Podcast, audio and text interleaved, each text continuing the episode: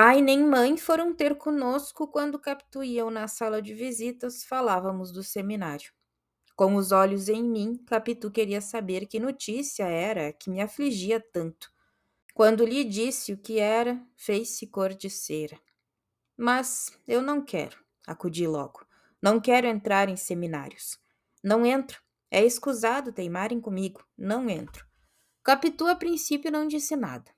Recolheu os olhos, meteu-os em si e deixou-se estar com as pupilas vagas e surdas, a boca entreaberta, toda parada.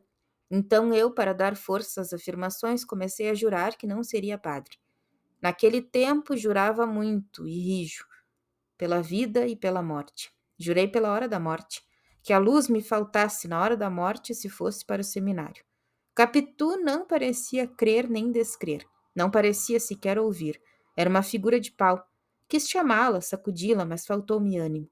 Essa criatura que brincara comigo, que pulara, dançara, creio até que dormira comigo, deixava-me agora com os braços atados e medrosos.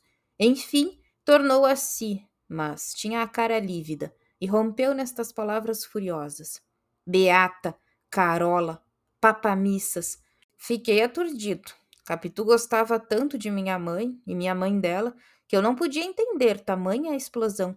É verdade que também gostava de mim, e naturalmente mais, ou melhor, ou de outra maneira, coisa bastante a explicar o despeito que lhe fazia a ameaça da separação. Mas os impropérios, como entender que lhe chamasse de tantos nomes feios, e principalmente para deprimir costumes religiosos que eram os seus?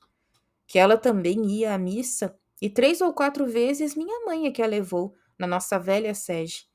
Também lhe dera um rosário, uma cruz de ouro e um livro de horas. Quis defendê-la, mas Capitu não me deixou. Continuou a chamar-lhe Beata e Carola, em voz tão alta que tive medo fosse ouvida pelos pais. Nunca a vi tão irritada como então. Parecia disposta a dizer tudo a todos, cerrava os dentes, abanava a cabeça. Eu, assustado, não sabia que fizesse. Repetia os juramentos, prometia ir naquela mesma noite declarar em casa que por nada neste mundo entraria no seminário. Você, você entra. Não entro. Você verá se entra ou não. Calou-se outra vez. Quando tornou a falar, tinha mudado. Não era ainda a captu do costume, mas quase. Estava séria, sem aflição, falava baixo. Quis saber a conversação da minha casa.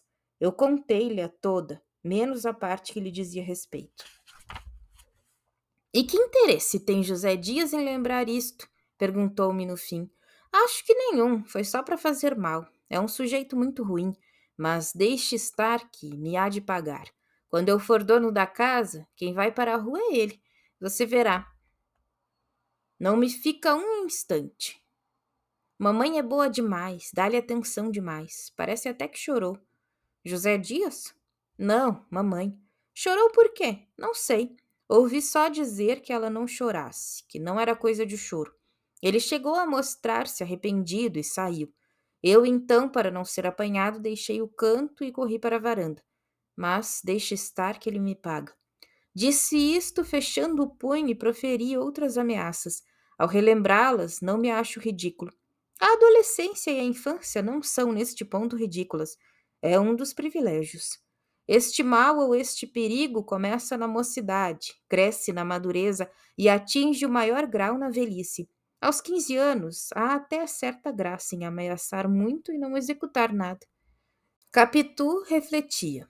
A reflexão não era coisa rara nela, e conheciam-se as ocasiões pelo apertado dos olhos, Pediu-me algumas circunstâncias mais, as próprias palavras de uns e de outros e o tom delas.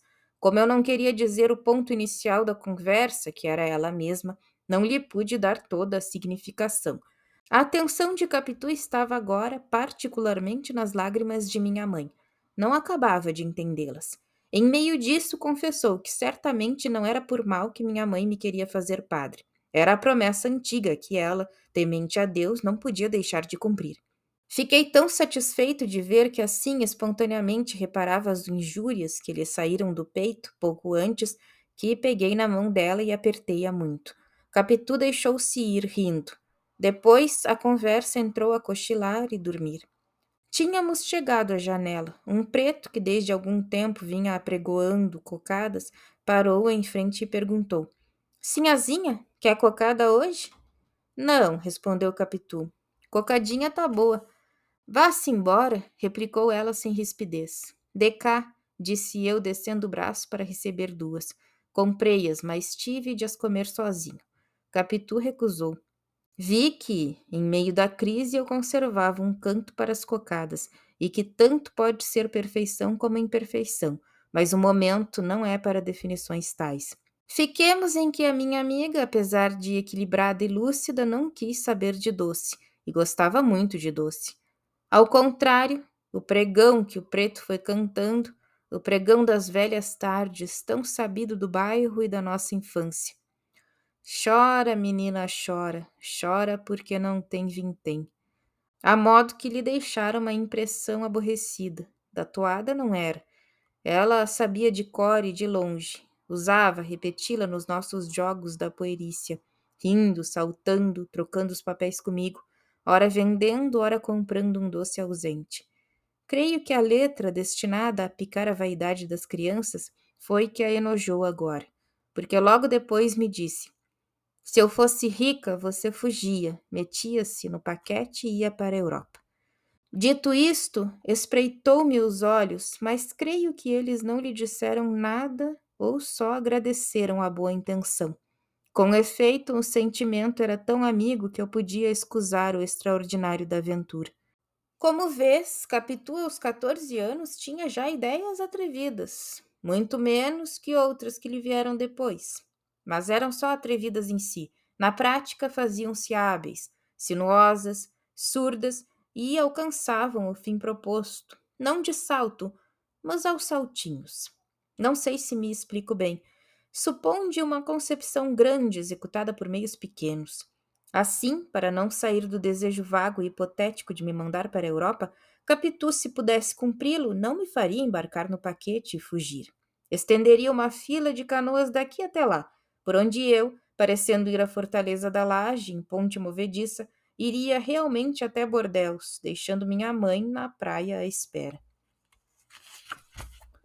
Tal era a feição particular do caráter da minha amiga, pelo que não admira que, combatendo os meus projetos de resistência franca, fosse antes pelos meios brandos, pela ação do empenho, da palavra, da persuasão lenta e diuturna, e examinasse antes as pessoas com quem podíamos contar.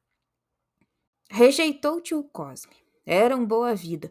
Se não aprovava a minha ordenação, não era capaz de dar um passo para suspendê-la.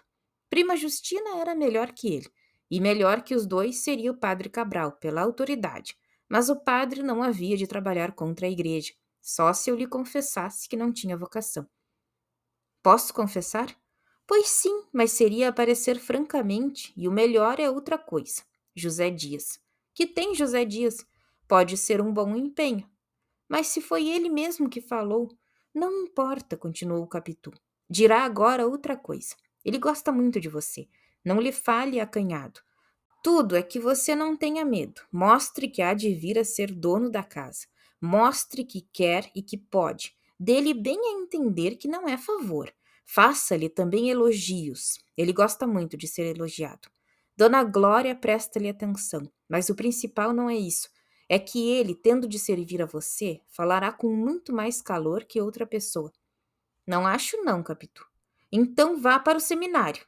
Isso não, mas que se perde em experimentar. Experimentemos, faça o que lhe digo.